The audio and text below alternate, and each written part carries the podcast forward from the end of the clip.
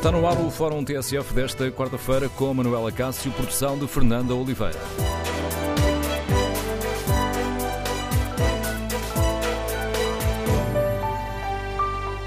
Bom dia. No Fórum TSF de hoje queremos ouvir a sua opinião sobre os alertas do Conselho da Europa sobre o racismo e a intolerância em Portugal.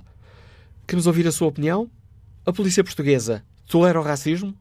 Devemos mudar a forma como os manuais escolares falam dos descobrimentos? Para participar no Fórum TSF, basta que se inscreva para o número de telefone 808-202-173. 808-202-173. É importante reforçar o combate ao racismo e à intolerância? Alterar os livros de história é um passo importante para mudar mentalidades?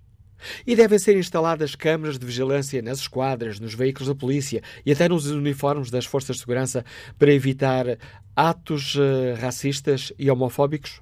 Queremos ouvir a sua opinião. Número de telefone do Fórum 808-202-173. 808-202-173.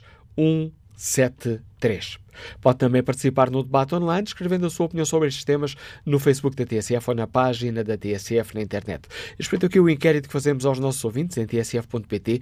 Perguntamos se é importante reforçar o combate ao racismo e à intolerância em Portugal. 59% dos ouvintes responde sim, 29% não. Os restantes não têm uma opinião formada. Nos últimos tempos tivemos uh, várias uh, polémicas que nos chamam a atenção para este problema do racismo, e intolerância e também para a forma como olhamos para a nossa história. Ainda recentemente, o Ministério da Educação mandou retirar das escolas um inquérito onde se perguntava aos pais dos alunos a ascendência étnica. Muito antes, já a polémica em torno do nome do futuro Museu das Descobertas tinha lançado um debate aceso entre historiadores um, e académicos, uns a defender o nome do Museu das Descobertas, outros a dizer que este termo descobertas era incorreto e não devíamos escolher este nome para um museu lançando também o debate sobre a forma como olhamos para o nosso passado. Ora, antes de escutarmos as primeiras opiniões, vamos recordar os alertas e sugestões do uh, Conselho da Europa. Ora, Começamos por hum, saber, com a ajuda do jornalista Nuno Guedes, o que nos diz este relatório sobre a necessidade de alterarmos aquilo que está, está escrito nos nossos eh, manuais escolares de História. O relatório defende que as autoridades portuguesas devem reforçar os currículos escolares na área dos direitos humanos e da igualdade. No entanto, não basta. É preciso repensar o ensino da história, especialmente a história das antigas colónias. O Conselho da Europa defende que os livros da escola devem falar do papel de Portugal no desenvolvimento e depois na abolição da escravatura, sem esquecer a discriminação e violência contra as populações indígenas das colónias. Num ano em que se tem discutido a criação de um museu com o nome de Museu das Descobertas, o relatório diz que a narrativa da descoberta do novo mundo deve ser questionada. Os currículos das crianças e adolescentes têm de incluir algo sobre o contributo de afrodescendentes e ciganos para a sociedade portuguesa e a história, matérias que podem ajudar a combater o racismo. Este relatório do Conselho da Europa, lido pelo jornalista Nuno Guedes, e de que ontem já lhe demos aqui conta na, na TSF. Aliás, esta hum, notícia sobre a questão de alterar os uh, manuais escolares, essa sugestão de alterar os manuais escolares e repensar a forma como uh, se ensina nas nossas escolas esta matéria de descobrimentos, é uma das notícias mais lidas do site da TSF desde ontem. Mas dizia eu que este relatório do Conselho da Europa aponta ainda o dedo às forças de segurança que são acusadas de tolerar. Uh, atos de racismo e homofobia. É mesmo sugerido que os polícias devem passar a ser firmados em permanência para evitar este tipo de comportamentos, Nuno Guedes. O relatório pega no caso das alegadas agressões na esquadra de Alfragide e sublinha as autoridades devem avaliar o que levou a Inspeção-Geral a não intervir de imediato quando foi alertada, em 2015, para uma possível ação racista violenta, especialmente porque já tinha muitas acusações prévias contra polícias desta esquadra. Para o Conselho da Europa, há sinais de que a tolerância ao racismo está enraizada na hierarquia policial, pelo menos daquela esquadra, mas também na entidade que fiscaliza o trabalho dos polícias. Portugal deve criar um organismo independente com a tarefa de investigar, de facto, as inúmeras alegações de condutas e abusos racistas ou homofóbicos pelas autoridades. O relatório sublinha que as pessoas de origem africana têm medo da polícia e é preciso restabelecer a confiança. Até hoje, ninguém pegou nas várias acusações e investigou se são verdade. Pedindo que Portugal adote uma política de tolerância zero contra o racismo nas polícias, o Conselho da Europa pede mesmo câmaras de vigilância nas esquadras, nos carros e até nos uniformes. Ora, recordadas as análises, os alertas e as sugestões do Conselho da Europa, mais concretamente da Comissão Europeia contra o Racismo e Intolerância do Conselho da Europa, está lançado o debate no Fórum TSF. Queremos ouvir a sua opinião. Como olha para estes uh, alertas? E concorda com estas uh, sugestões? Devemos mudar, uh, alterar os manuais escolares e mudar a forma como continuamos a ensinar esta matéria dos descobrimentos? e devem ser instaladas câmaras de vigilância nas esquadras, nos veículos ou até nos uniformes dos elementos das forças de segurança para se evitarem atos racistas? Queremos ouvir a sua opinião. De telefone do Fórum 808-202-173. 808-202-173. 3. Iniciamos a reflexão com o contributo do professor Pedro Calado, é o Alto Comissário para as Migrações, Presidente da Comissão para a Igualdade contra a Discriminação Racial. Professor Pedro Calado, bom dia, bem-vindo ao Fórum TSF. Gostava de começar por lhe, lhe perguntar como é que olha para estes alertas do Conselho da Europa. Muito bom dia, bom dia Manuela Cássio, bom dia também a todo o auditório. Muito obrigado pela oportunidade também de podermos partilhar alguma reflexão sobre este tema, que é um tema que o racismo eh, existe em Portugal, eh, infelizmente, como existe em qualquer outro país do mundo e qualquer outra sociedade. Mas, naturalmente, este relatório vai nos reforçar a importância do seu combate. Eu diria que há, por um lado, notas positivas do relatório, há um reconhecimento de alguns avanços positivos nos últimos anos nesta matéria, seja desde logo a aprovação de uma nova lei de combate à discriminação racial, que é aplicada em Portugal através da CICDR, da Comissão para a Igualdade e contra a Discriminação Racial, outros avanços que são registados no apoio a migrantes e, sobretudo, também uma nota que é feita ao acolhimento em Portugal de pessoas refugiadas, mas naturalmente nesta área nunca tudo está feito e, portanto, o relatório vem levantar um conjunto de preocupações, de, de aspectos que, não sendo novos para nós, uh, nós já conhecíamos a maioria das situações que aí são vertidas, ganham aqui uma nova dimensão, no sentido em que há um alerta uh, mais global também para a persistência destas, uh, destas questões. E, portanto, é com toda a disponibilidade para acolhermos essas recomendações e agirmos sobre elas que nós recebemos este, este relatório. O relatório diz também, registra alguns, uh, alguns avanços uh, neste caminho. Reconhece que temos uh, dado passos nessa luta contra a intolerância e o, e o racismo, Sr. Pedro Calado? Eu, eu, diria que claramente sim, um, nós não vivemos bem com esta realidade instalada no nosso país e creio que não há, de facto, do ponto de vista da ação da política pública, qualquer dúvida sobre isso. Agora que hoje em dia também este fenómeno ganhou uma complexidade maior, creio que também é inegável. Repare que, por exemplo, no âmbito da Comissão para a Igualdade, onde nós temos tido precisamente nos últimos anos cada vez mais queixas.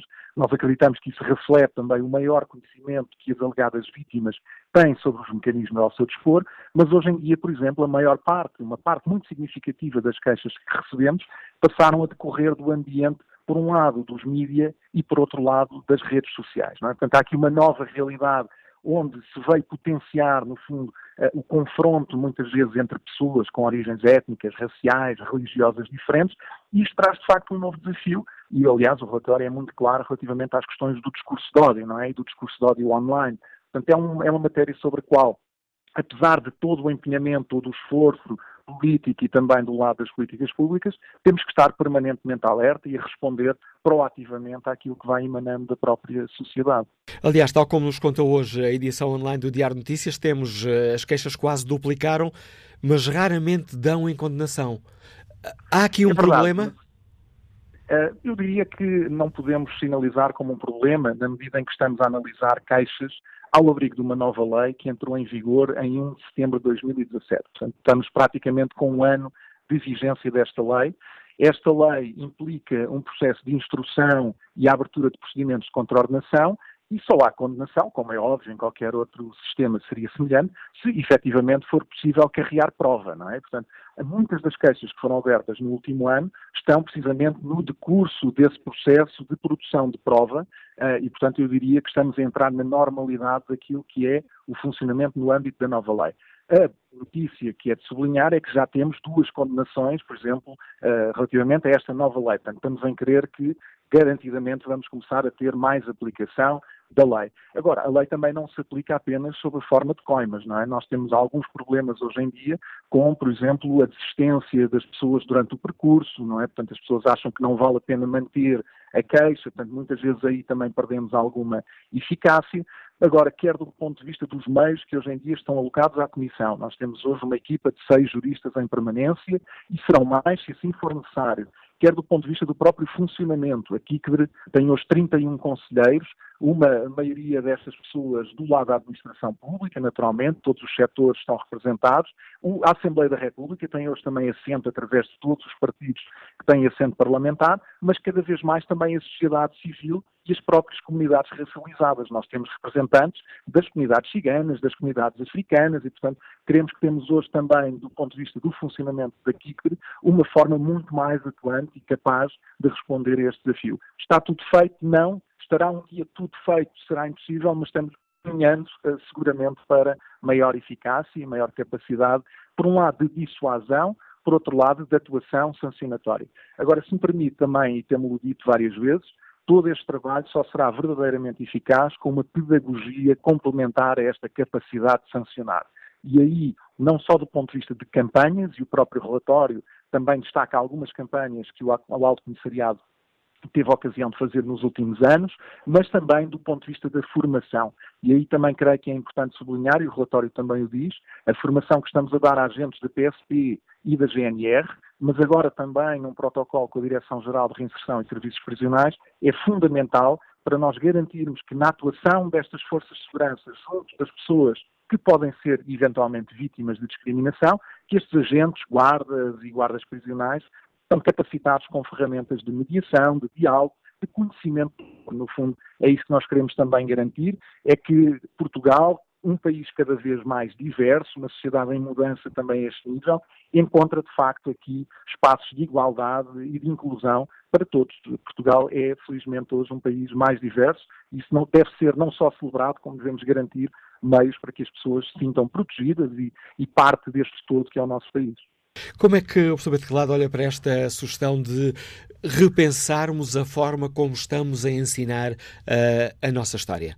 nomeadamente a questão dos, dos, descobrimentos, e sabemos toda a polémica que deu uh, uh, o possível nome do Museu das Descobertas para um museu que ainda nem sequer existe. Sim, eu creio que nós devemos sempre, perdão uma expressão mais prosaica, mas calçar os sapatos dos outros. Se nós não conseguimos calçar o sapato do outro, nós não nos conseguimos pôr no lugar do outro e não conseguimos perceber uh, esta relação que é sempre de troca, é sempre uma relação recíproca. E aquilo que é uma narrativa construída a partir de Portugal sobre os outros, se não ouvir os outros, eu creio que corre o risco de ser uma narrativa hegemónica, uma narrativa que pode não ter em conta uh, exatamente o outro lado da equação. Portanto, tudo aquilo que sejam manuais que permitam uh, uma abordagem mais igualitária, uma abordagem mais inclusiva, que crie espaço também para reconhecermos o contributo desse outro para o nosso coletivo, eu creio que são sempre abordagens que deverão ser muito bem-vindas. Acho que esta, esta discussão se deve fazer, deve fazer cá como em todo o mundo, porque todos nós já fomos os outros, não é? Todos nós já fomos o opressor e o oprimido ao mesmo tempo, e portanto acho que é uma discussão global que faz sentido, no sentido exatamente de garantirmos uh, que, somos, que temos capacidade de representar esta sociedade em mudança, esta sociedade mais global. Portugal hoje não é, não é uniforme do ponto de vista da cor, da religião, da etnia, e ainda bem, porque se soubermos criar condições, e creio que o estamos a fazer com empenho, uh, conseguiremos efetivamente ter futuro. Se acharmos que é construindo muros, que é olhando para o outro com desconfiança e pondo de parte, então seguramente repetiremos erros do passado. E, portanto, é nesse sentido que construímos pontes e vejo nesta ideia dos manuais a ideia de criar uma ponte, uma alternativa àquilo que muitas vezes é uma narrativa única. Eu creio que aí não perderemos nada, pelo contrário, ganharemos eh, eventualmente coesão como um coletivo. Professor Pedro Calado, agradeço o contributo que deixou aqui no Fórum TSF para a reflexão de todos nós em torno destes alertas, destas sugestões concretas avançadas eh, pelo Conselho da Europa um, ehm, e que dizem que é necessário reforçar o combate à intolerância e ao uh, racismo. Está lançado o debate, queremos ouvir a opinião dos nossos uh, ouvintes. Maria Teixeira é funcionária pública, Liga-nos do Restelo. Bom dia. Bom dia. É um prazer participar no vosso fórum e, resumidamente, eu queria dizer que não concordo que a polícia, seja GNR, Polícia de Segurança Pública, seja racista. Pelo contrário, temos que compreender as situações em que muitas vezes eles são envolvidos e, e aonde estão uh, a fazer o seu serviço. E eu acho que é mais da parte das pessoas uh, que são mais racistas que obviamente as polícias, para mim, é a minha opinião. Eu vivo numa zona problemática, que é a da Maia, e sei muito bem, se não fosse a abordagem da polícia, nós cidadãos que pagamos os nossos impostos e que temos a nossa vida estabilizada, uh, poderíamos ser muito mais afetados pela criminalidade e pela violência se não fosse a existência da polícia. Portanto, eu acho que a polícia não é racista, embora possa haver um caso ou outro pontual, mas eu acho que o racismo está nos olhos das vítimas, muitas das vezes, eu falo por experiência própria, do que no, nos próprios olhos da polícia. Portanto, eu sou a favor da polícia, 100%, e quanto uh, também uh, aos, aos, livros de história. Uh, nós não podemos negar o nosso passado, a história existe, faz parte do nosso passado, nós, a nossa vivência é baseada nesses factos ocorridos, por isso temos que olhar para o futuro, construir novos caminhos, novos rumos, mas sempre no passado de modo coerente. Portanto, a história faz parte de nós. Foi o que ocorreu, não podemos estar a agora a passar uma borracha e inventar ou, ou, fantasiar sobre o que é que poderia ser ou não, ou o que é que devia ter feito. Foi o que ocorreu, é a nossa história.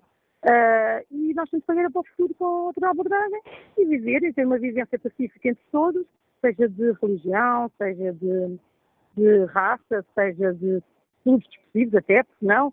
Portanto, e o passado é o passado, temos que o aceitar como são, porque senão, então também vamos agora romancear o Holocausto, por exemplo, e, uh, para não afetar certas uh, mentalidades que ainda estão a, portanto, a favor do Holocausto, de toda a sua, eh, a sua, a sua ideologia nacionalista, socialista nacionalista, mas não, vamos encarar isso como factos que ocorreram, factos que nós podemos aprender muito com eles e viver o futuro com outras abordagens e com outras e termos outra reação. A opinião e a sugestão que nos deixa Maria Teixeira. Vamos agora ao encontro do professor José Semedo, que está no Cacém. Bom dia. Bom, Bom dia, dia, professor José Semedo. Bom dia. Uh, eu, para já, uh, queria lembrar que, que, as vítimas do Holocausto já estão a ser indemnizadas, mas que ainda não houve nenhuma indemnização para os 10 ou 15 milhões de pessoas que foram transportadas à força de, para fora do continente africano para serem escravizados, nomeadamente para dar o salto de desenvolvimento que os Estados Unidos ainda hoje beneficiam. Em relação ao assunto do dia, uh, o racismo das pessoas policiais inscreve-se num quadro de racismo geral que é dissimulado e encoberto. Basta olharmos para as caixas de comentários desta manhã uh, ao redor das notícias que vieram da, da, Comissão Europeia para vermos como o racismo que, que nós uh, ouvimos cá fora não é exatamente o racismo uh, que, portanto, ele está velado. Portanto, aquele racismo que nós podemos ver nas caixas de comentários é os verdadeiros. E quando as pessoas em coberto do Facebook dizem, ah, eu digo aquilo que os outros pensam, é verdade que para alguns é assim. Não, não generalizadamente, porque nem todos os portugueses são racistas e é evidente que temos que ter o cuidado de não confundir uh, as pessoas todas. A questão do racismo interpessoal, que é o racismo mais básico e mais corriqueiro, uh, é, aquele, é aquele que é ensinado às crianças Uh, uh, sem, sem nós termos consciência. Portanto, aquele racismo de estar no trânsito e chamar de preto à pessoa que está ao lado e que fez algum, algum disparate no trânsito, ou simplesmente aquele chamar preto geral. Eu devo lembrar ainda em, geral, uh, em relação a, esta política, a estas polémicas, recentemente na polémica entre o, o, o nosso árbitro de, de ténis português e a Serena Williams, a campeoníssima foi sempre referida como a preta, que até é uma pessoa com um percurso de excelência na sua área, mas aqui para nós, basicamente, quando vamos ao Facebook, ela é referida como a preta. E não é apenas uma questão de cor, hein? é uma questão de tentar pôr, pôr a pessoa num lugar que não é o que ela merece. Uh, em, em relação aos manuais de história, ora, ainda hoje, ainda no ano passado, foi possível ouvir em aulas de história dizer: sabem quais eram os produtos que os portugueses iam buscar ao norte da África? Era o ouro, eram os tecidos, eram os escravos e as especiarias. Pronto, continua-se a tratar uh, uh, os seres humanos como um produto no livro de história, sem ter o cuidado de esclarecer e de fazer um ponto, de dar uma base ética a isto, dar um enquadramento ético a isto. E, portanto, a confusão continua, até porque quando há vários miúdos negros na sala, eles fossem, nós éramos, afinal, somos um produto. É que se pode ir buscar ali ao, ao quando precisamos. Portanto, o que Portugal precisava, é que foi buscar aqui uh, nas batalhas do norte da África, e entre essas coisas, um dos produtos eram as pessoas. O José Semedo é professor de História? Não. Sou de Educação Física. Não, é porque uh, podíamos ajudar também aqui, mas já nos deu aí um exemplo concreto de um de, que está num livro de História, onde as pessoas são, são equivalentes exemplo, a produtos. Dou exemplo ainda, posso ainda referir posso ainda, este exemplo dou porque tive a oportunidade de assistir a algumas aulas de História no ano passado, mas posso ainda referir o caso do nome Descobertas. É que chegamos ali à, à foz do Rio Congo e, e, vamos lá, vamos lá, levamos o, o tal pelourinho, a cruz, a cruz, as esquinas, a cruz das esquinas para lá deixar, mas quando chegamos lá moram mais pessoas lá, se calhar, que em Portugal. Mas, no entanto, nós fomos descobrir. Se nós descobrimos é porque não moravam lá seres humanos. Isso, quando, esta questão, estas questões, eu estou a falar de questões muito no passado, mas que têm repercussão hoje. Portanto, nós fomos descobrir aquela gente. Portanto, aquela gente não sabia que aquela terra existia, que moravam lá. Pronto, essa é outra questão em relação aos livros de história. Como eu tenho muitos assuntos para tratar, não sei se vou passar à frente, está bem? E ele pedir era uma grande capacidade de síntese, José Medo. Sim, em relação à polícia, os miúdos que estão a ser revistados aí na rua são negros. Porquê? Por, porquê, porquê que se mantém essa desconfiança e porquê que se parte do princípio que uh, essa criminalização pública, esse revistar público, quando nós viramos as esquinas e encontramos os miúdos negros a ser revistados, não sabemos porquê que isso está a ser uh, uh, feito.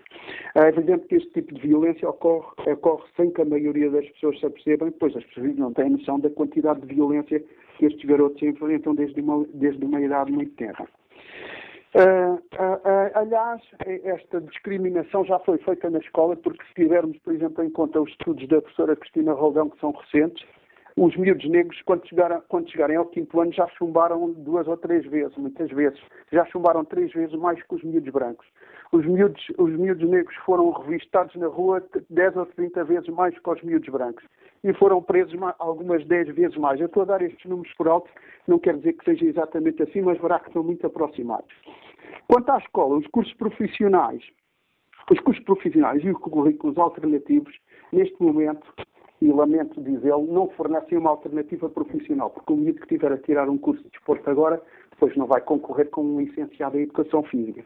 E, portanto, estes cursos afastam os miúdos numa idade muito cedo da universidade, colocam-nos fora da luta pelos lugares à universidade e os lugares à universidade são os que realmente dão empregos e que dão lugares de distinção, lugares para em que se possa ter alguma influência. Estes lugares aqui, pronto, vão estar dependentes se vier alguma pessoa com mais formação, estes miúdos não têm a mínima hipótese. Tiram o curso profissional, mas depois as hipóteses de empregabilidade e de sucesso profissional e financeira são muito escassas. Obrigado. José Smith, pelo importante contributo que trouxe também para esta reflexão. Ora, como vimos, eh, e bastam estas duas primeiras intervenções para percebermos como este tema é polémico, queremos ouvir a opinião dos nossos ouvintes. O número de telefone do Fórum é o 808-202-173, 808-202-173. Basta que se inscreva, depois nós ligamos para si quando for a altura de nos dar aqui a sua opinião. E eh, queremos saber como é que olham para estas uh, sugestões. Devemos mudar a forma como os manuais escolares falam das, uh, das descobertas? Uh, trata o período dos, eh, dos eh, descobrimentos. Alterar os livros de, de história é um passo importante para mudar mentalidades? E devem ou não ser instaladas eh, câmaras de vigilância nas quadras, nos veículos e até nos uniformes de elementos de forças de segurança para evitar atos racistas e homofóbicos? Temos uh, forças de uh, segurança uh, que continuam a ser tolerantes com o racismo? Queremos ouvir a sua opinião. Bom dia, Paulo Rodrigues. Uh, enquanto líder da, da Associação Sindical dos Profissionais de Polícia, como é que olha para este dedo apontado à nossa, às nossas eh, forças de segurança que, segundo o Conselho da Europa, continuam a tolerar atos racistas e homofóbicos? Uh, muito bom dia. Um, bom, é evidente que estamos a falar de uma instituição que é uma instituição que tem desenvolvido um trabalho uh, em, em, nosso entender e acredito que, que, que, seja um pouco natural e óbvio estar a dizer isto, mas de facto tem havido uma evolução bastante, bastante importante. aquilo que o Conselho da Europa diz no seu relatório vem-nos de alguma forma uh, dar um, um murro no estômago, por assim dizer, porque uh, generaliza completamente aquilo que é a ideia de, de, daquilo que é a instituição PSP.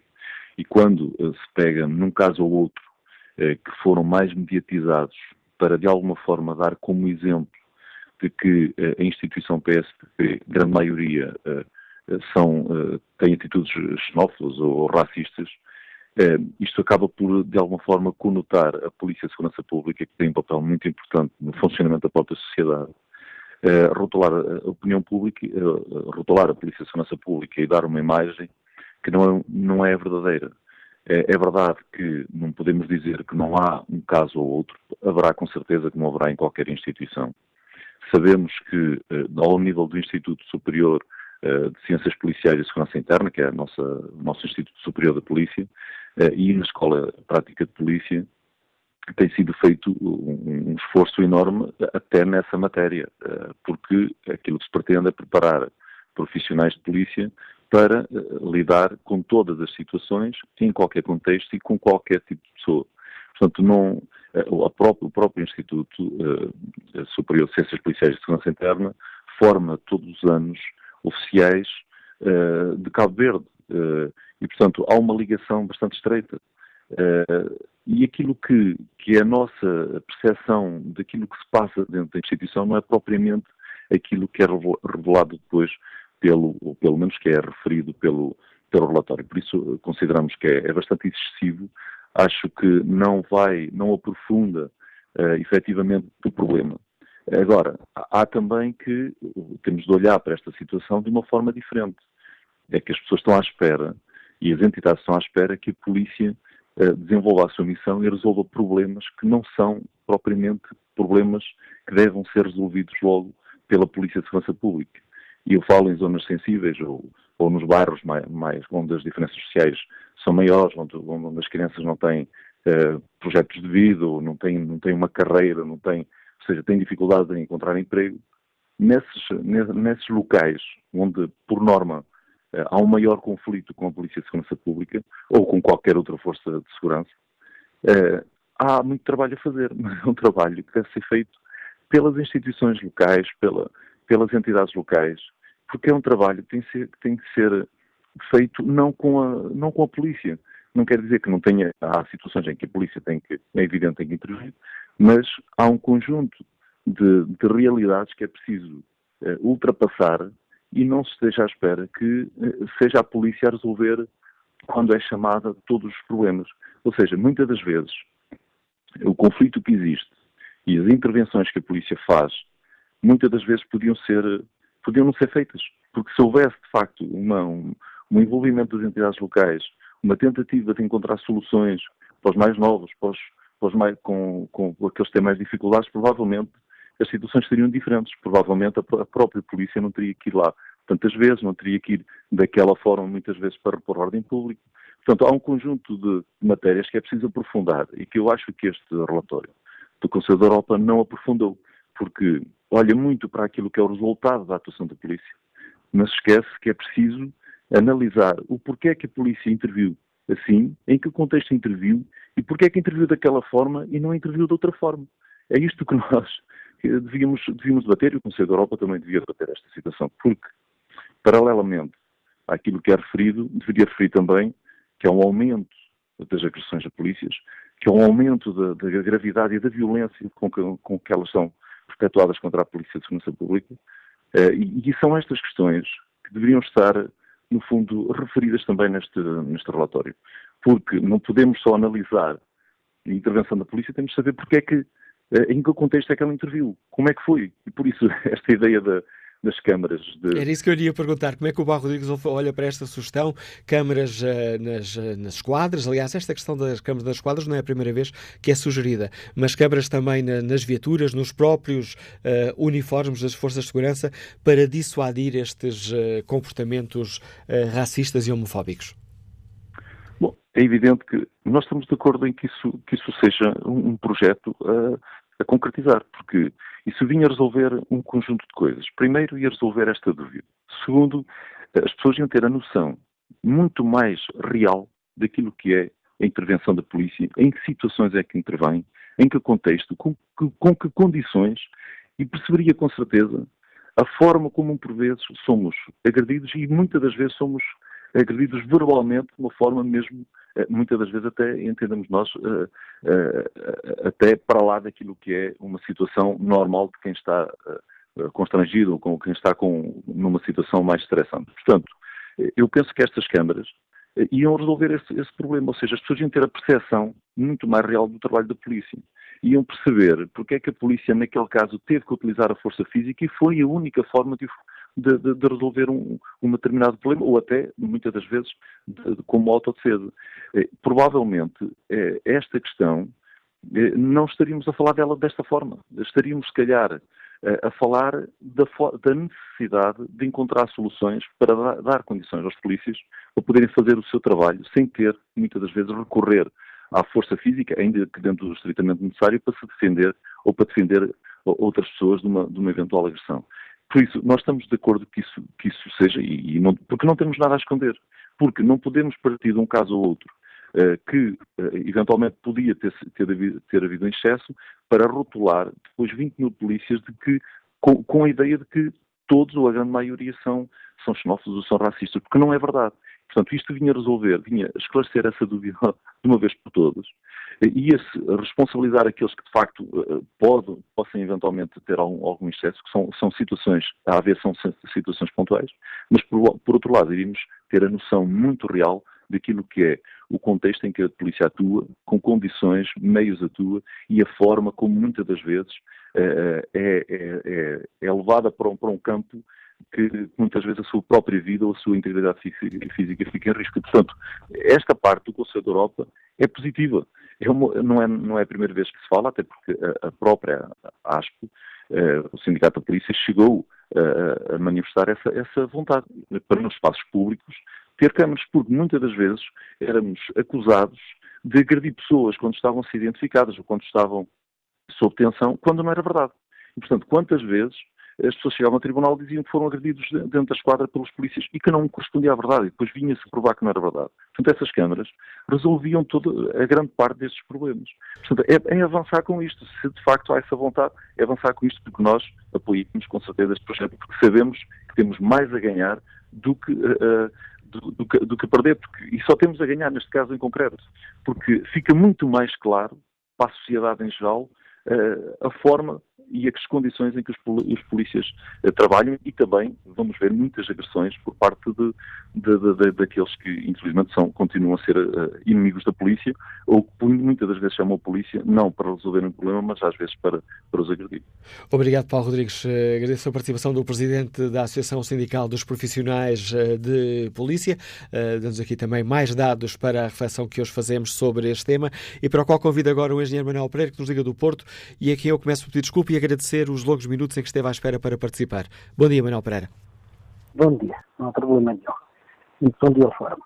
Bom, eu começo por dizer que é, até agora a minha experiência é que conheci muito poucos uh, racistas em Portugal, verdadeiramente racistas.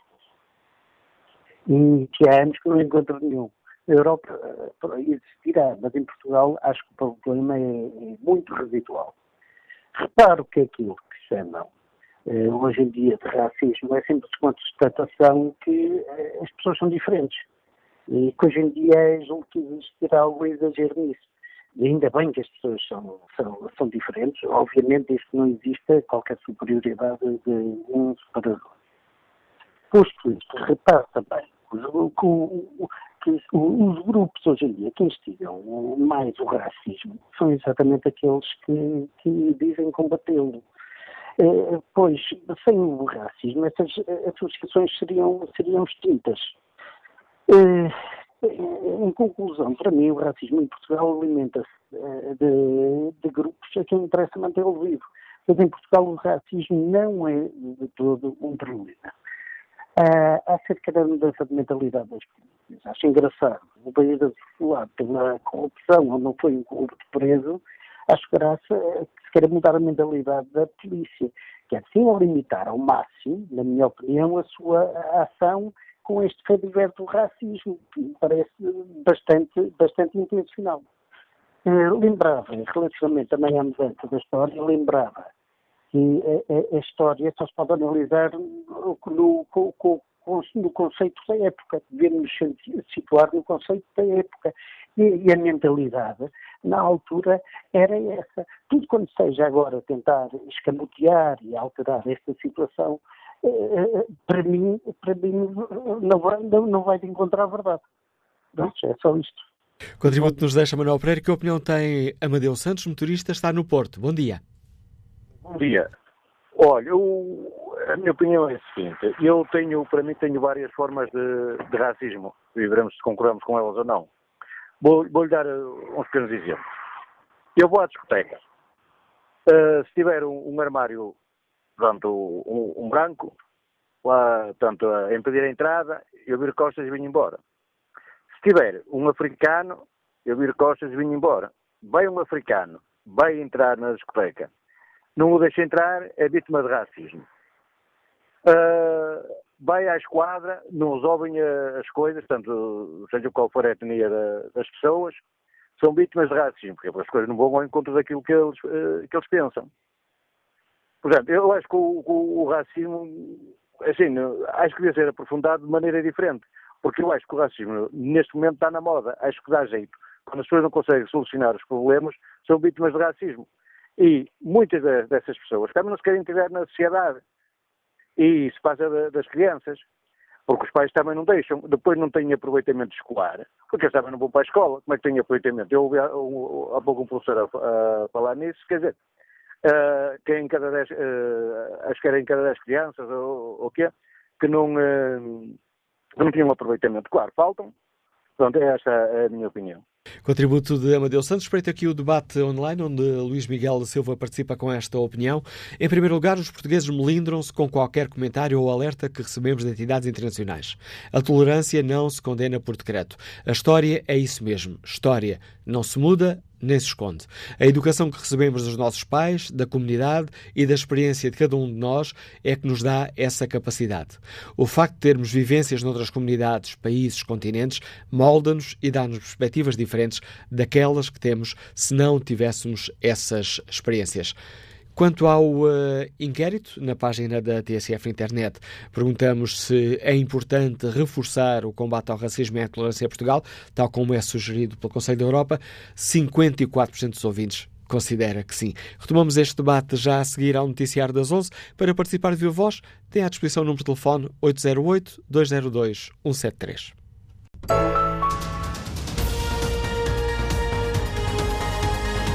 Tudo o que se passa Passe na TSF.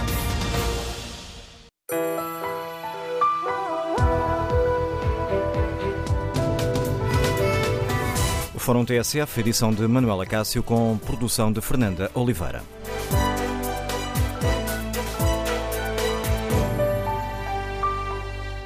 Hoje debatemos aqui no Fórum os alertas da Comissão Europeia contra o Racismo e Intolerância do Conselho da Europa e perguntamos aos uh, nossos ouvintes uh, como é que olham para estes alertas e para estas uh, propostas. Por exemplo, devemos mudar a forma como os manuais escolares falam dos descobrimentos? Devem ser instaladas câmaras de vigilância nas quadras, eh, nos, nos veículos uh, policiais e nos próprios uniformes das forças de segurança para evitar atos racistas e homofóbicos? E é ou não importante reforçar o combate ao racismo e à intolerância em Portugal? Esta última é a pergunta que está no inquérito que fazemos aos nossos ouvintes na página da TSF na internet. Ora, 46% dos ouvintes considera que sim, é importante reforçar o combate ao racismo e à intolerância. 51% considera que não, não é necessário reforçar esse combate. Retomamos a opinião dos nossos ouvintes e convido agora para participar neste fórum Jaime Rezende, consultor que nos liga de Matosinhos. Bom dia. Muito bom dia, bom dia Manela Cássio. Uh, muitos parabéns pelo, pelo fórum e pelo tema do dia de hoje. Eu, eu, gostaria de dizer de uma forma muito telegráfica para o seguinte: uh, irrita-me solenemente uh, quando se criam epítetos e, e, a generalização de uma classe ou uma sociedade. Uh, nós já percebemos que há polícias racistas, se me pergunta, claro que há. Como há advogados, como há juízes, como há professores, acho que é um sentimento que é transversal a alguns justiças da sociedade. Mas isso é da vida. Agora, criar todo tipo de estereótipos que não correspondem à realidade e de uma forma muito superficial, conotando a sociedade portuguesa como não correspondendo à realidade que nós somos, e os factos assim o indicam, uma sociedade integradora. Nós recebemos e tratamos todos aqueles que procuram o nosso acolhimento de uma forma que é reconhecida internacionalmente. Quanto a essa matéria, pá, eu presumo que não gosto de ouvir estes estudos muito superficiais, como já foi dito aqui por alguns uh, intervenientes no fórum, eh, trata-se de haver gente mais ou menos competente. Há polícias que eh, exageram na sua atuação. É verdade, como é evidente, mas também nós temos que perceber que muitas vezes há comunidades que são claramente ostracizadas, criando guetos de violência, que os primeiros responsáveis não são os polícias. Os primeiros responsáveis foi a sociedade que os ostracizou. E a polícia, muitas vezes, não sabendo lidar com esse novo conceito de comunidade que genericamente está associada à violência, criam, de facto, estereótipos que se generalizam, mas que não correspondem à realidade. Eh, em relação aos manuais de história, bem, essa situação a mim perturba-me em particular. Eh, nós temos que perceber que nós não podemos, quando contamos ou ensinamos história, não podemos subtrair os acontecimentos. Os acontecimentos são como são. Temos é que os contextualizar e perceber que num determinado contexto, e eu dou um exemplo, no contexto da escravatura, da mesma forma que se ensina como é que era praticada a escravatura, e Portugal escravizou muita gente, Portugal foi o primeiro a aboli-la em todo o mundo. Isto é pedagógico. As crianças percebem claramente que, num determinado contexto histórico, que era transversal à sociedade global, as crianças percebem que houve uma evolução e que Portugal foi o primeiro. Uh, nós não podemos dizer às nossas crianças que não existem gulags, que não existiu o Holocausto, só porque nos envergonham. Nós temos que ter uma consciência que tudo isto é ensino, tudo isto é evolução, para não cometermos os mesmos erros. Uma criança que desconhece que não houve um massacre judaico, que não houve gulags, que não houve ditadores que criaram val, uh, valas comuns, as crianças o que é que vão aprender? Nós não podemos ter falinhas mansas para com os nossos filhos. Agora, temos que dar enquadramento pedagógico a tudo isto. Agora, temos que também perceber que o mal não tem limites.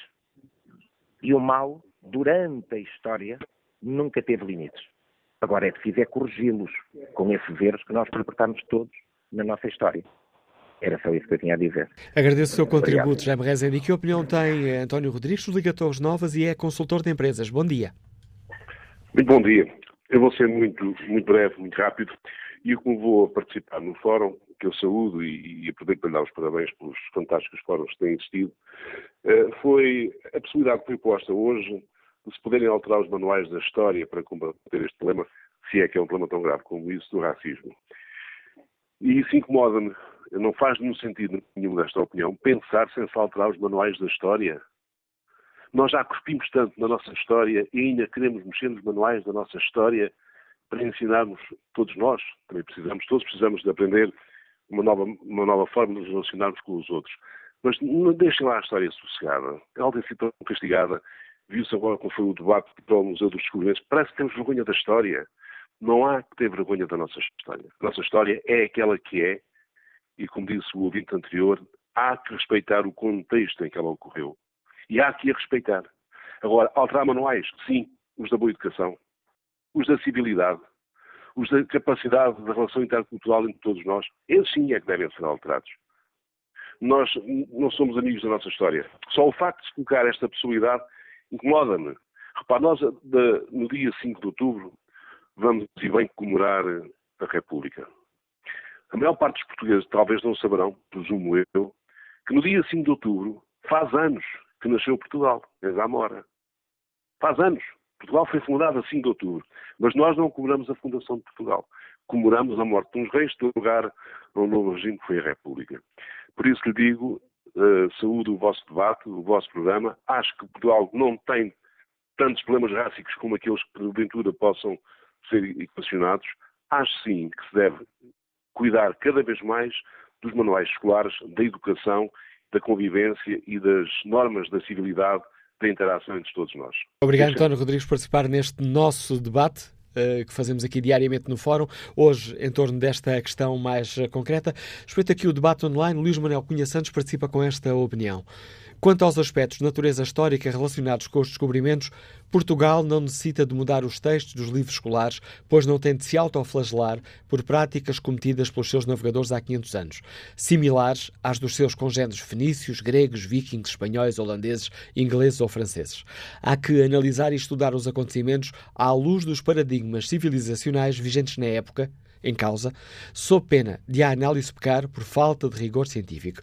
E acrescenta Luís Manuel Cunha Santos. Na verdade, com exceção das cidades-estado da Grécia Antiga, e ainda assim de uma forma muito limitada, a democracia e o respeito pelos direitos humanos são conquistas civilizacionais historicamente muito recentes que remontam às eh, revoluções americana e francesa e que têm vindo a evoluir até hoje.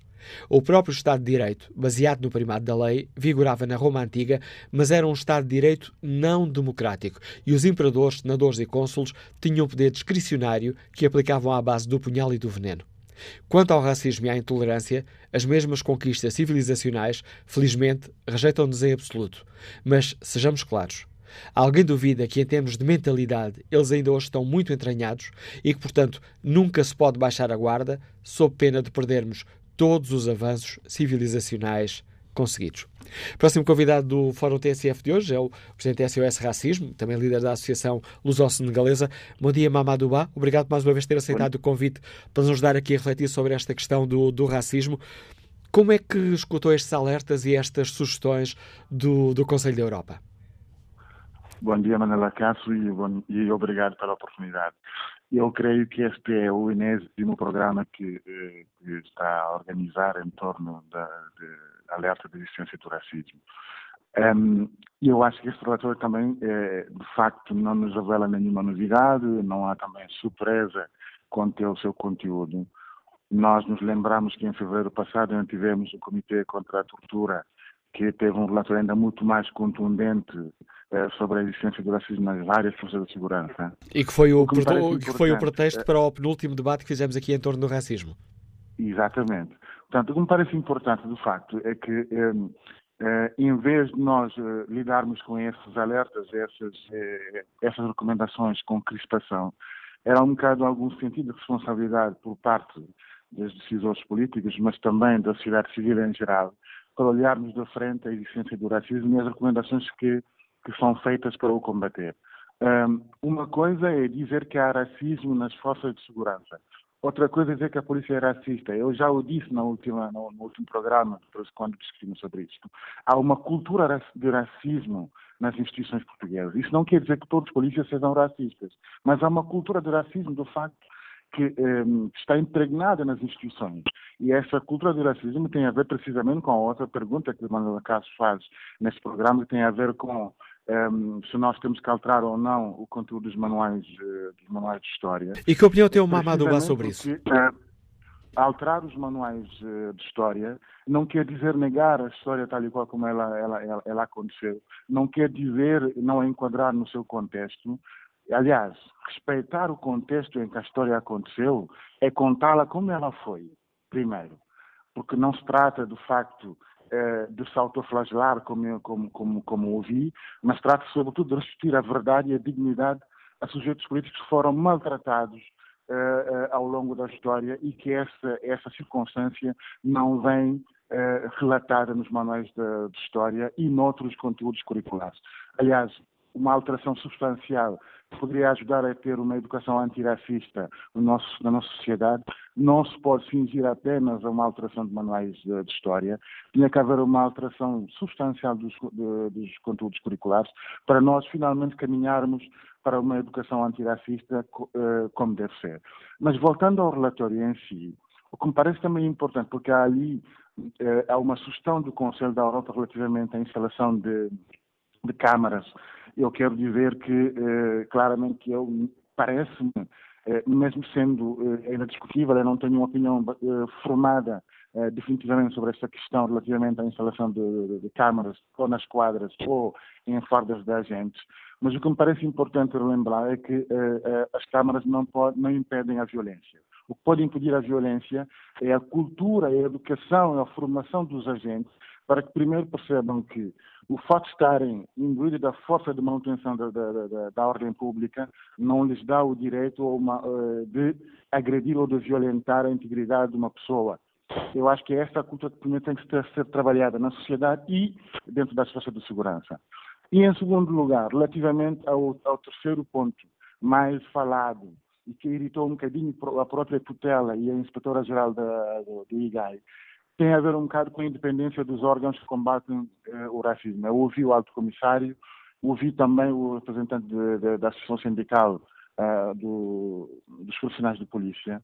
É importante nós percebamos que, enquanto não houver autonomia política das estruturas que são eh, criadas para combater o racismo, ou seja, que não tenham eh, nenhuma outra circunstância que não seja aquela de garantir que o combate ao racismo é efetivo e não corresponde a nenhuma outra agenda que não seja a defesa da democracia, vai ser muito difícil nós garantirmos alguma capacidade de atuação alguma eficácia da atuação das, das estruturas que existem. Aliás, quando foi alterada a lei, o SOE chamou a atenção e esta, esta, esta chamada de atenção voltou outra vez ao relatório do, da, da, da ECRI.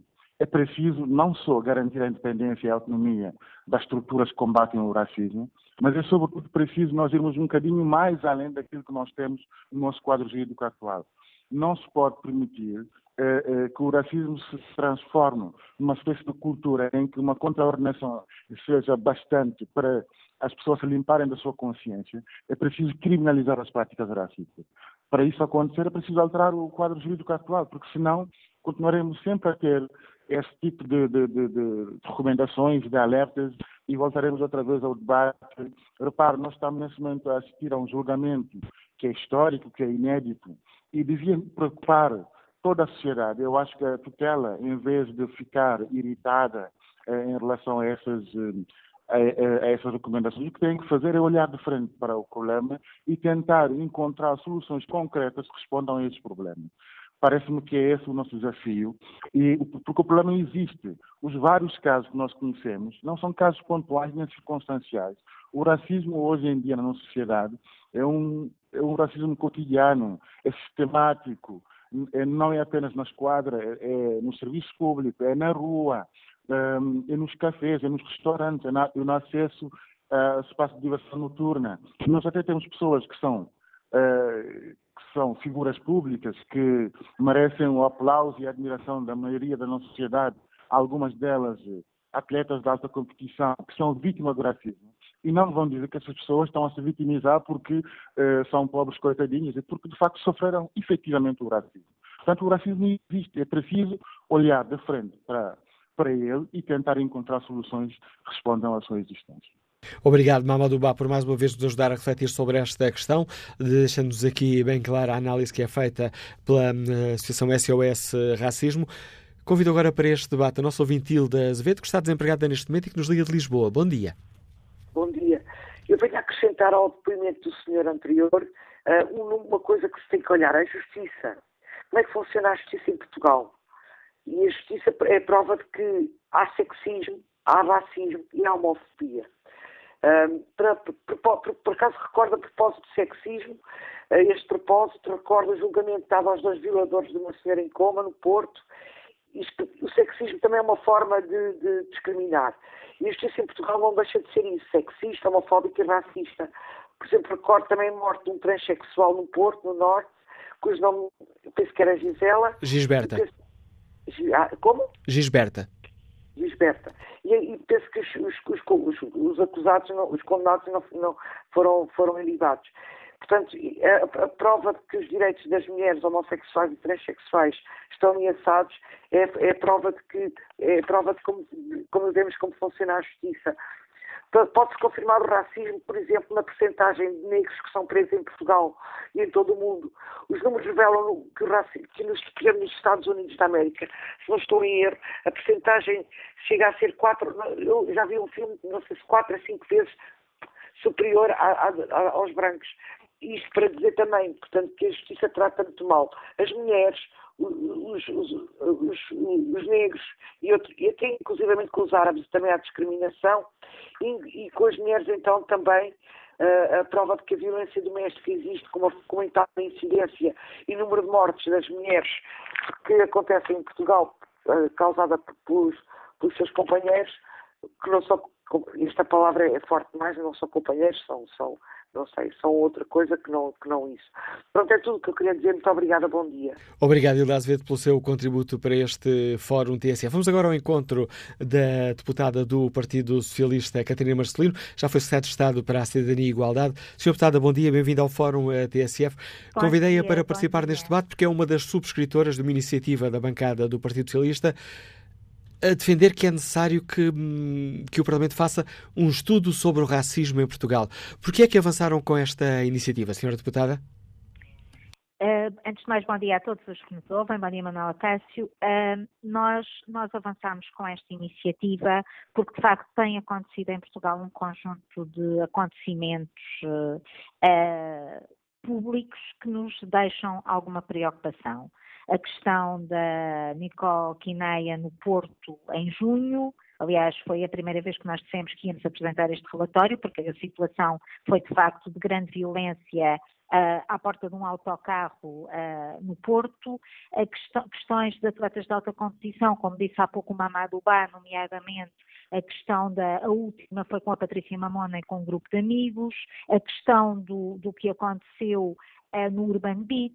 Portanto, há um conjunto de acontecimentos, as questões com a comunidade cigana, nomeadamente em Santa Leste da Restauração, que foram situações de grande violência, uh, de, de, escritos nas paredes a incitar o ódio, de, de, de, violência contra bens materiais da comunidade cigana. Portanto, há um conjunto de acontecimentos na sociedade que nós, enquanto partidos políticos e enquanto, neste caso, Partido Socialista, mas enquanto Parlamento, parece-nos que chegou o momento de olharmos para esta questão de frente.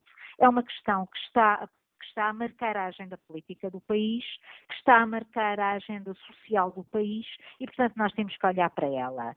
Uh, a questão da educação é central, aliás, o relatório que, no fundo, uh, hoje foi, foi apresentado pela, pela, pelo Conselho da Europa, pela ECRI, fala nomeadamente da questão da educação das crianças ciganas e a necessidade de que as crianças ciganas façam a escolaridade obrigatória. Nós sabemos que, do ponto de vista da, da, da representação política, as comunidades ciganas e as pessoas afrodescendentes não estão representadas no Parlamento, não estão representadas nas, nas autarquias locais e, portanto, essa é uma questão que também nos tem que fazer pensar e refletir. Todos estes acontecimentos, as questões da justiça, o número de presos uh, de, de, de, pessoas da comunidade cigana ou pessoas afrodescendentes que estão presas, comparativamente com a comunidade geral, tem um número muito elevado e, portanto, também tem que se perceber porquê. A questão social, a questão dos bairros sociais, enfim, é uma matéria transversal a toda a sociedade. E sente, Sr. Deputada, que é uma matéria a que o poder político não tem dado a devida atenção, a devida visibilidade? Eu acho que o poder político tem dado alguma atenção, nomeadamente foi aprovada já esta legislatura uma, uma, uma nova lei contra a discriminação racial que dá mais poderes a uma comissão uh, contra a discriminação racial para agir, aumentou o, o valor das coimas, aumentou as, a capacidade de intervenção dessa comissão, portanto, há aqui alguma atenção do poder político. Contudo, não há uma reflexão do poder político sobre o problema na sua dimensão social, não é? Na sua dimensão transversal a toda a sociedade. E eu julgo que essa é a grande necessidade. A necessidade é que o poder político olhe olhe para esta realidade e por isso nós propusemos que fosse feita uma comissão uh, que fosse feito uma, um trabalho na Comissão para a Igualdade e Não Discriminação, mas que produza um relatório final, um relatório que permita uh, a todos os partidos políticos depois poderem fazer propostas concretas. Verdade, é verdade que este relatório foi aprovado por unanimidade o que é muito positivo, porque significa que todos os partidos políticos que estão uh, no Parlamento uh, concordam com esta necessidade. E, portanto, nós esperamos uh, no final do, desta sessão legislativa, o que significa no próximo mês de julho, julho de 2019, ter um relatório que nos permita ter uma avaliação política da situação do racismo em Portugal. Obrigado, Sr. Deputado. muito, muito importante. Obrigado por participar neste debate e por nos dar conta desta iniciativa uh, da bancada do Partido Socialista, aprovada por unanimidade no Parlamento, de fazer uh, um estudo e uma reflexão aprofundada sobre o racismo e a intolerância em Portugal. Temos estado aqui também muito a falar desta, um, desta questão polémica. Aliás, tem sido neste, desde ontem uma das notícias mais lidas no site uh, da TSF, a questão da, da sugestão para que, sugestão do Conselho da Europa, para que se alterem os livros de história e passa a ser dada mais atenção também à violência que foi exercida pelos colonizadores portugueses sobre os povos daquelas terras que eram chamadas as colónias portuguesas. Ora, eh, esta tem sido também aqui uma das questões eh, muito em debate. Convidámos ou tentámos escutar a Associação de Professores de História, mas está a decorrer uma reunião da Associação, por isso que não temos aqui a oportunidade eh, de perceber que avaliação faz a Associação de Professores de História a esta recomendação. Também tentámos perceber se de facto os novos livros de História têm ou não uma visão errada, devem ou não ser alterados. Convido agora para este debate o empresário Pedro Salvani, que nos escuta na Maia. Bom dia. Muito bom dia, Manuel Cássio. Bom dia ao Fórum. Eu gostaria de começar por essa história do racismo e da, da, do problema que existe xenófobo e tudo mais na sociedade. Nós não podemos pôr à parte a história das migrações e, a, e aqui esta globalização das sociedades e esta movimentação de pessoas uh, pelo mundo. Uh, porque, repare, a partir do momento que temos mais pessoas a chegar à Europa, vindas da África, vindas de outros, de outros países, e que não se consegue integrar essas pessoas na sociedade de uma forma praticamente imediata, elas começam-se a agrupar em bairros, como ainda agora a Sra. Deputada acabou de dizer, que estão mais agregados em bairros mais, mais sociais, ou as comunidades ciganas juntam-se mais em acampamentos eh, mais fechados e criam quase subculturas. Ao criar essas subculturas, às vezes podemos ter estes choques imediatos né, de que existe eh, no, no país e do que vem de fora.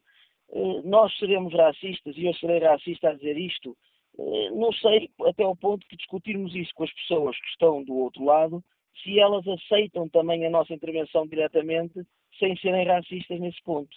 Porque eu lembro-me que se formos para a África, nós podemos ser também alvo de racismo por parte deles. Se formos para a Ásia, na América, eu, eu recordo que na América há um problema há centenas de anos, eh, claro que a comunidade negra, quer com as comunidades mexicanas e espanholas.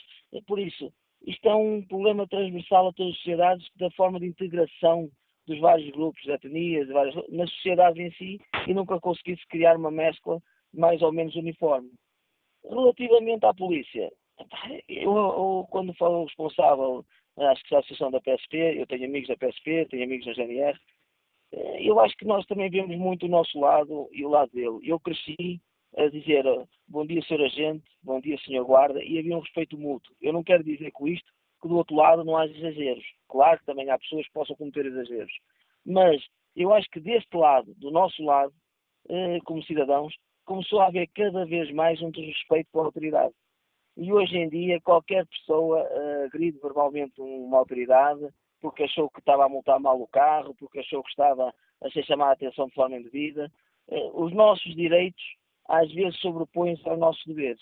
E eu acho que pode haver, sim senhora, nas nossas forças de autoridade, gente que cometa abusos, certamente que o há, mas também há muita gente da parte dos cidadãos que comete muito abuso e aproveita-se certamente de estar pertencente a uma minoria também, para depois criar ainda mais essa, essa, essa força de responder e de, e de abusar da autoridade.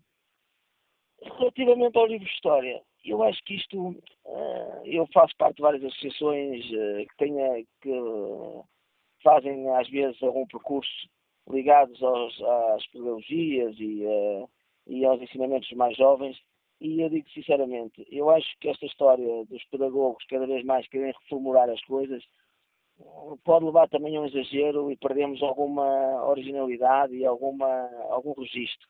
É, claro que se cometeram abusos na, na história, um povo colonizador acaba por ter escravidão, os escravos, os barcos dos escravos, tudo isto foi uma realidade, tudo isto acho que as pessoas têm conhecimento. Quanto mais não seja por livros de história e, nas, e, nas, e na escola, uh, certamente no, no, por, através do cinema, através dos, dos, dos documentários há nas televisões, isto vai aparecendo e os miúdos vão tendo cada vez mais informação. Nós nunca esqueçamos que a juventude hoje tem muita mais informação do que tinha há 20 anos atrás. Hoje você não engana um miúdo de 14, 15 anos a dizer que a história foi assim ou assado, ou que veio de uma cegonha, ou que veio de Paris. Ele hoje vai à internet, mete no Google e, e sabe perfeitamente do que é que estamos a falar.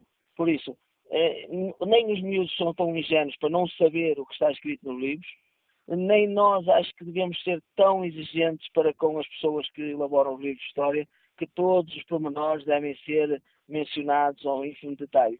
Agora, é claro que o racismo é um problema grave, é claro que a infecção social é um problema grave, e depois o problema maior disto tudo é que temos, como ainda agora falou a senhora deputada, eh, comissões, subcomissões, estudos, relatórios que ao longo do tempo se vão espalhando e decisões concretas no terreno, zero. Só para terminar, eu trabalho com uma comissão para tentarmos reabilitar uma comunidade cigana aqui na zona da Maia, ligada à autarquia, e posso dizer que andamos a passo de caracol, não pela vontade dos intervenientes, mas pela vontade política. Obrigado, Pedro Salvani, pela participação neste Fórum TSF. Vamos agora ao encontro do deputado do Bloco de Esquerda, José Manuel Presa. Bom dia, Sr. Deputado, bem-vindo ao Fórum eh, TSF. Bom dia, Manuel Acácio. O Bloco de Esquerda decidiu, tendo em conta este relatório da, do Conselho da, da, Europa, avançar com uma iniciativa política no, no Parlamento. Quer explicar-nos que iniciativa é essa, Sr. Deputado?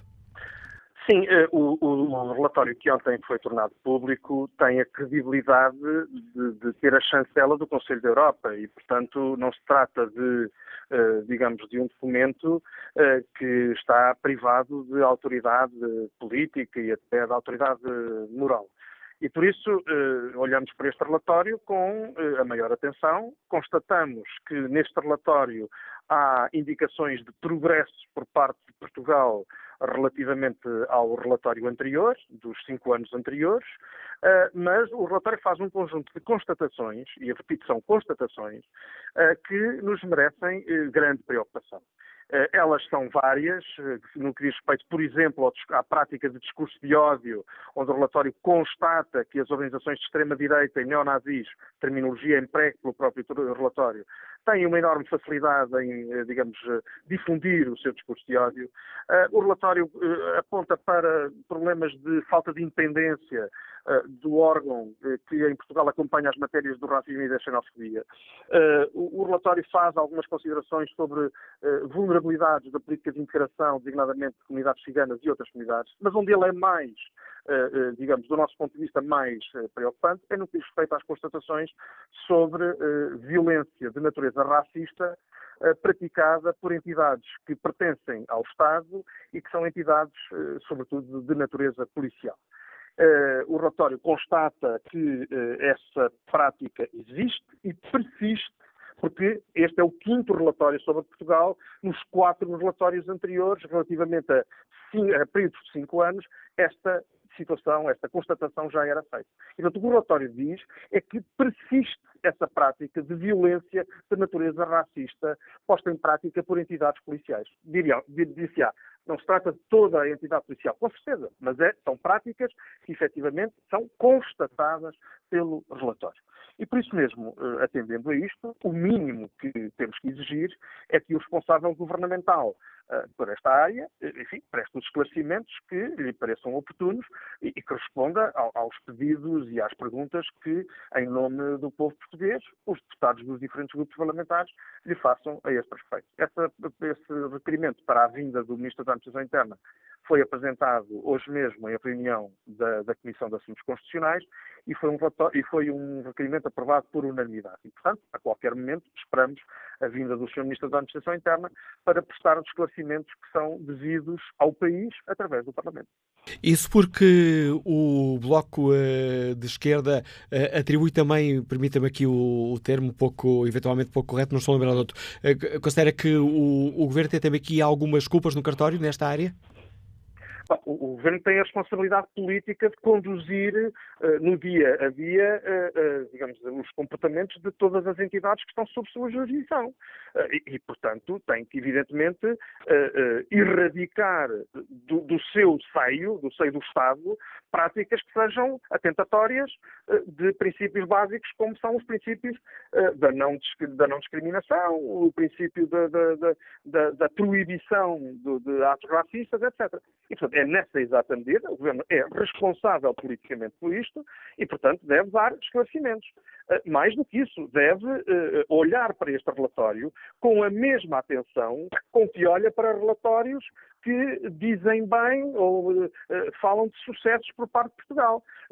Enfim, qualquer governo gosta de receber relatórios que lhe permitem fazer um discurso, enfim, de elogio à sua própria atividade qualquer governo decente também, evidentemente, tem que olhar para um relatório desta natureza e tirar dele as devidas ilações. Repito, não se trata de um relatório, uh, enfim, vindo de, de, qualquer entidade, vem do Conselho da Europa, que é uma entidade, que é uma organização internacional a que Portugal pertence e que tem toda a credibilidade em matéria de acompanhamento de políticas sobre direitos humanos. E, portanto, uh, o que se espera, evidentemente, é que o Governo uh, assuma as responsabilidades políticas, naturalmente, de corrigir aquilo que precisa de ser corrigir. Repito, estas práticas de violência racista eh, postas em prática por entidades que estão sob jurisdição do Estado não acontecem pela primeira vez. Isto vem, é, isto é reiterado. Todas e todos sabemos que isto existe e agora mesmo, aliás, temos em curso nos tribunais um processo, pelo menos um processo, em que já há acusação. Portanto, já há uma assunção por parte do Ministério Público de que houve efetivamente comportamentos de violência racista. Assim sendo, o Governo só pode, evidentemente, assumir a sua responsabilidade política e corrigir de uma maneira eficaz essas. Obrigado, Sr. Deputado José Manuel Pereza, por ter revelado aqui no, no Fórum TSF esta iniciativa política do Bloco de Esquerda, com a entrega no Parlamento uh, de um pedido de audição ao Ministro da Administração Interna, exigindo também o Bloco responsabilidades ao Governo para erradicar os problemas que são denunciados neste relatório elaborado pela Comissão Europeia contra o Racismo e Intolerância do Conselho da Europa. Devolvemos a palavra aos nossos ouvintes. Hugo Semedo é motorista, está em Lisboa. Bom dia. Olá, bom dia, Samuel Cássio. Uh, é um prazer estar a falar uh, na rádio. Bom, sobre este tema, uh, eu sou um afro-português, nascido e criado em Lisboa, na freguesia de Campo Grande. A minha mãe veio para Portugal em 73. e o que é que se passa? Eu vou contar uma história que eu tinha uns 7, 8 anos e a minha mãe mandou-me, vou dizer o nome, não tem nada a ver ao Pingo Doce, para ir fazer uma compra. Uh, eu ia com calção e uma camisola uh, e quando cheguei à caixa, uh, o que é que a senhora disse da, da caixa? Disse, ah, levanta a camisola. E eu, pequenino, sem saber, levantei a camisola, paguei o que tinha a pagar e fui-me embora. isto até aos dias de hoje me deixa a pensar. Todos os dias eu penso nesta situação. Por que raia é que a senhora pediu para levantar a camisola? ainda nos dias de hoje. Tenho 38 anos e passado 30 anos, uh, e não foi há muito tempo, foi há meia dúzia de dias, eu vou descarregar uh, numa escola uh, bastante, bastante conhecida em Lisboa, e eu estava parado para arrancar com o vidro aberto e há uma criança que passa por mim, que não conhecia de lado nenhum, e que diz, preto não é gente, macaco. E agora pergunto eu, então mas foi a criança que aprendeu isto sozinha?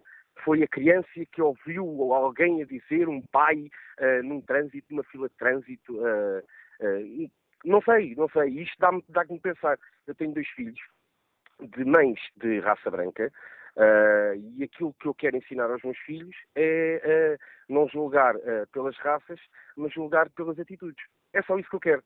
E é isso que eu faço. O que eu faço é, eu condeno atitudes e não condeno raças, seja cigano, seja, seja o que for.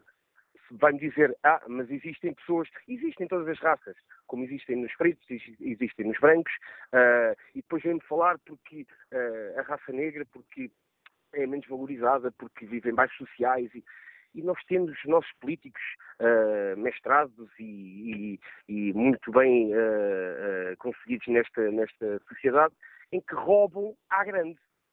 Isto é um roubo também. E estamos a falar de pessoas que são licenciadas e uh, apenas o que eu quero é. Hum, já agora diga-me o que o Semedo já nos contou, já nos deu aqui dois exemplos, um quando tinha 7, 8 anos e um mais ou menos recente. Ao longo da sua vida, tem notado alguma evolução na, na sociedade a esse nível? Uh, Sr. Manuel Acácio, uh, eu vou ser sincero. Tem. E eu, e eu, e quem me conhece, e eu sou, eu costumo dizer que sou mais conhecido com o arroz doce. Uh, e quem me conhece uh, sabe que 95% dos meus amigos são brancos. Mais de 95% são brancos. E eu adoro os meus amigos. E eu dou-me bem com toda a gente. Eu dou-me bem com toda a gente. Eu, se tiver que apertar a mão a um cigano que me vem querer vender alguma coisa, eu aperto a mão e falo com ele sem, sem uh, o menor problema. E eu sei que a nossa, a nossa sociedade tem evoluído. Eu sei, ainda existe. E na polícia também existe.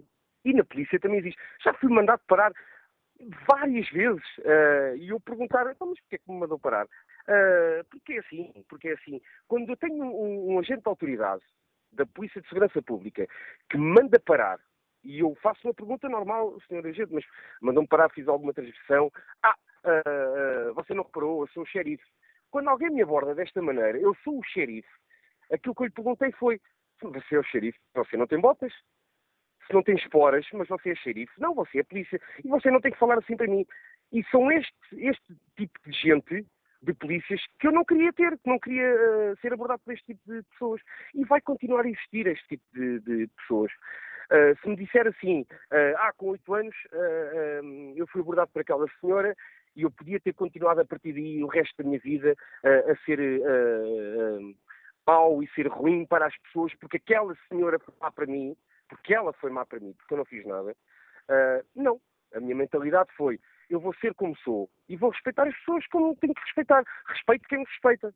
E posso lhe dizer, sim, temos evoluído, mas ainda temos aqui qualquer coisa. Há pessoas que olham de lado todos os dias, Sr. Manuel Cássio. Todos os dias. Eu sou um rapaz trabalhador que sai de casa às seis e meia da manhã, uh, educo os meus filhos, nunca enganei, nunca roubei, nunca fui preso, não fumo drogas, não estou na rua até às tantas. E, no entanto, há sempre alguém que olha de lado. E quando eu digo olhar de lado, é aquele olhar que, ah, não devia estar aqui, ou porque. É verdade, eu não tenho a mania da perseguição, atenção, é como lhe digo, 95% dos meus amigos são brancos e eu conheço montes e montes de gente. Obrigado, Semedo, pelo testemunho que deixou aqui no Fórum TSF. Corro já contra o relógio e peço uma grande capacidade de cinta. Luís Rocha, comercial, que está no Porto. Bom dia. Muito bom dia ao Fórum. Vou ser rápido então. Olha, ainda bem que falei a seguir ao Sr. Pureza, do Bloco de Esquerda, e este último senhor. De facto, isto revela muito o que eu queria dizer. Eh, o Sr. Pureza, acho que falta respeito aos portugueses ao meter aqui ao barulho neste âmbito extrema-direita, pessoas de, de, de, de neonazis, etc. Isso não é de maneira nenhuma o que acontece em Portugal. E este último senhor que falou, que eu respeito, obviamente muito, mas de facto ele ao dizer que há 30 anos foi abordado pela senhora do supermercado que mandou levantar a, a t-shirt alguma coisa, eu posso dizer que me aconteceu isso N vezes e, não, e, e eu sou, tenho, tenho pele branca, portanto sou, e aconteceu-me isso N vezes e eu nunca mais me lembrei, olha, até hoje. Isso nunca me traumatizou, até hoje, nunca me traumatizou, não há problema nenhum eh, quanto a isso. E eu acho que nós o que podemos pensar é que, a maior parte das vezes, nós assistimos a uma, a uma excessiva vitimização. E o exemplo do que aconteceu com a Serena Williams foi um caso paradigmático, que eu acho que é gravíssimo. De alguém como ela, que violou a lei, que violou as regras do desporto e que foi punida justamente por um acto português, viesse dizer que estava a ser vítima de racismo. E, o que devia ter é que ela devia ter sido severamente punida porque brincou com coisas sérias. E o racismo é uma coisa muito séria. Eu acho que nós muitas vezes caímos no excesso de falar em racismo quando o que aconteceu com esse senhor, há 30 anos no supermercado, foi aquilo que aconteceu diversas vezes comigo, com os meus amigos, e portanto não é nenhum racismo. O que é importante é que nós consigamos eh, olhar para a frente e não ver em cada coisa fantasmas que não existem. Em segundo ponto, eh, queria também dizer, relativamente aos, aos manuais de história, e eu, eu uh, um exemplo de um senhor que disse que os povos, quando nós chegávamos, vimos as coisas de outra maneira, porque é evidente, nós quando, quando contamos a história, contamos na nossa perspectiva. Quando nós dizemos que o Vasco da Gama descobriu o caminho marítimo para a Índia, pois ele descobriu o caminho marítimo para a Índia na nossa perspectiva. Na perspectiva dos indianos, ele não descobriu nada, porque eles para a Índia, porque eles estavam na Índia. Portanto, isto é completamente ridículo. Isto faz parte de uma agenda eh, marxista que o que pretende é lançar aqui insultos ao povo dos nossos pais. Eh, eu acho que os pais das generalidades portuguesas são pais que educam no respeito, na, na, na, no cuidado com as pessoas de todo o género, de todas as classes sociais, e portanto o que nós vimos para discutir aqui, verdadeiramente, olha, era, era o, o enorme déficit que temos, os problemas que temos com o déficit, a vergonha que é o nosso governo estar a prometer aumento da função pública para o ano por causa das eleições, e, e, e olha, as faltas de, de cumprimento de promessas dos nossos políticos, como aconteceu com o Infarmed, que o Primeiro-Ministro disse E que já debatemos aqui, Luís Rocha. Agradeço o seu contributo para este fórum, já mesmo mesmo a pisar o tempo. Espreito aqui o debate online para ler a opinião de Joana Santos, que contribui para este debate com esta opinião. A história de um povo não pode ser alterada por decreto. O que aprendi na história não me fez mais ou menos racista, fez-me sim conhecer o meu povo e outros povos do mundo. Temos é que ter a preocupação de transmitir o princípio da igualdade e da solidariedade durante o crescimento das crianças e dos jovens.